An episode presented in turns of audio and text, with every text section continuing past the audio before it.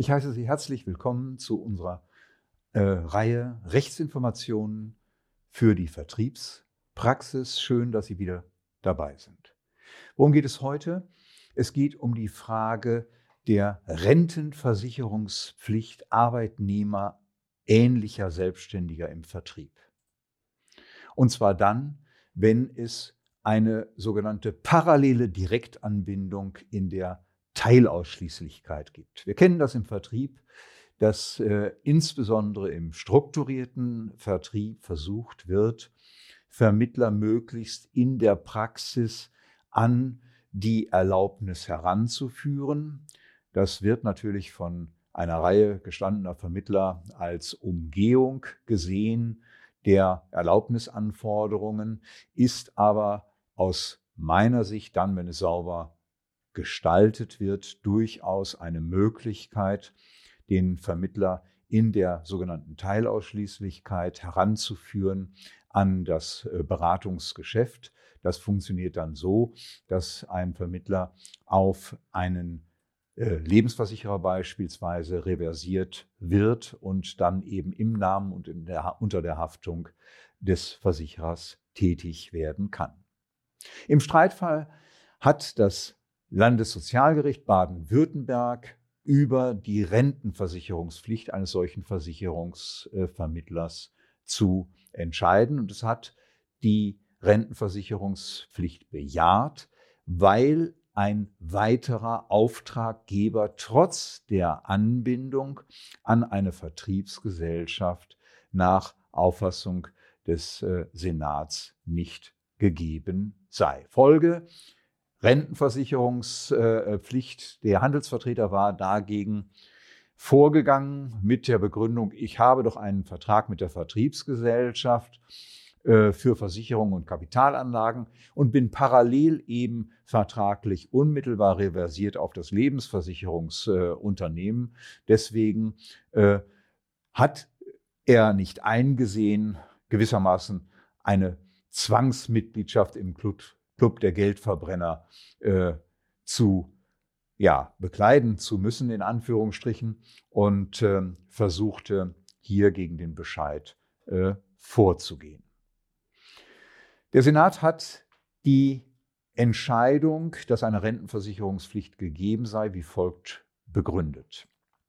Ein Handelsvertreter, der für und über eine Vertriebsgesellschaft Versicherungen für einen Lebensversicherer vermittle, der habe keinen zweiten Auftraggeber mit dem Lebensversicherer, wenn er zwar mit diesem einen Vertretervertrag unterhalte, aber der Lebensversicherer kein eigenständiger Auftraggeber sei.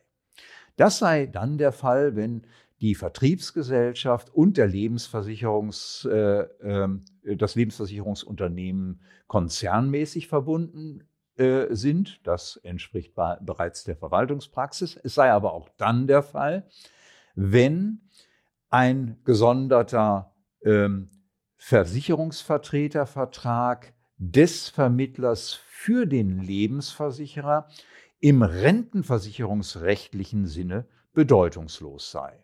Und das sei anzunehmen, wenn die parallele Direktanbindung nur dazu diene, dass der Vermittler den Status gebundener Agent erlangt, also er erlaubnisfrei nach 34d Absatz 7 Gewerbeordnung tätig werden kann.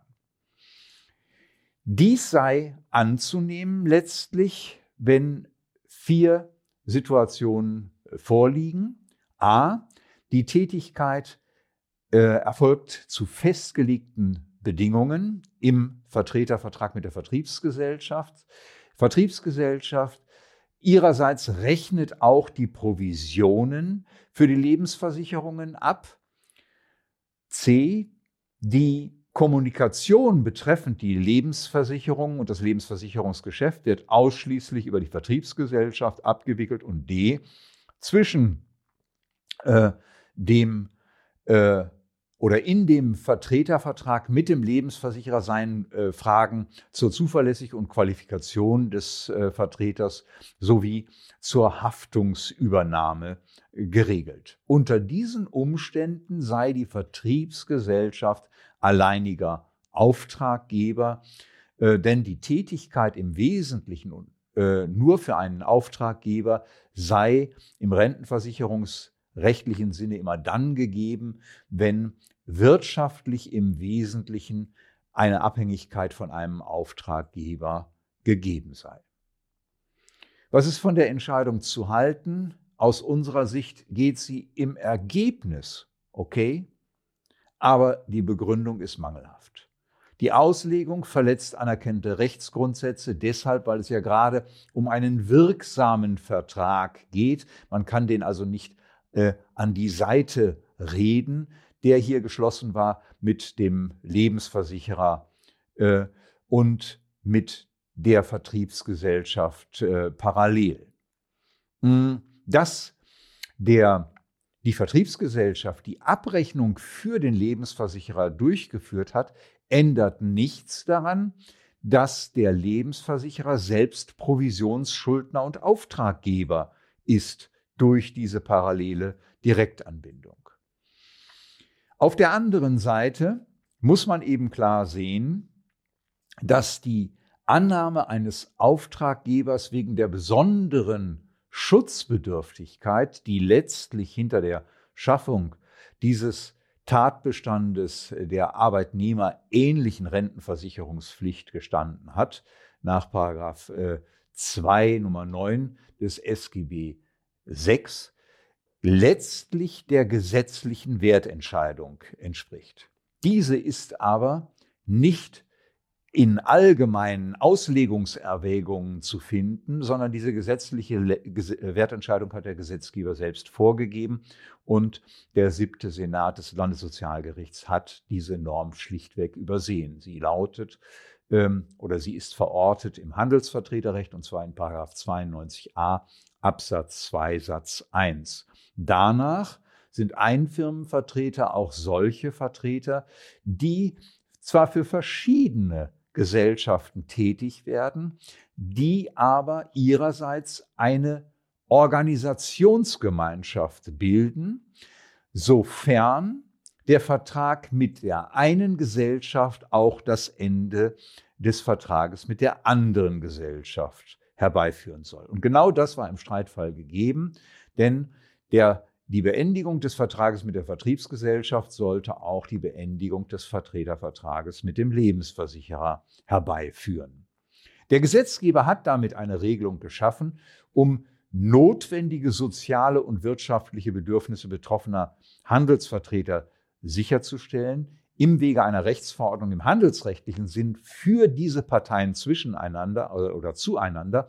Und das muss natürlich auch erst recht übernommen werden können im sozialversicherungsrechtlichen Sinn, wenn man auf die besondere Schutzbedürftigkeit des arbeitnehmerähnlichen Selbstständigen abstellt. Im Fazit müssen wir also festhalten, ein Versicherungsvertreter mit paralleler Direktanbindung an Vertriebsgesellschaft und konzernfremden Versicherer ist rentenversicherungspflichtig, wenn mh, hm, der Versicherer kein weiterer Auftraggeber ist. Das ist der Fall, wenn oder das ist noch nicht der Fall, so muss man es ja sagen, wenn eine parallele Anbindung äh, nur eine erlaubnisfreie Tätigkeit ermöglichen soll, sondern es ist der Fall, wenn eine Organisationsgemeinschaft zwischen der Vertriebsgesellschaft und dem Lebensversicherer besteht und zweitens vereinbart ist, dass bei Beendigung des Vertragsverhältnisses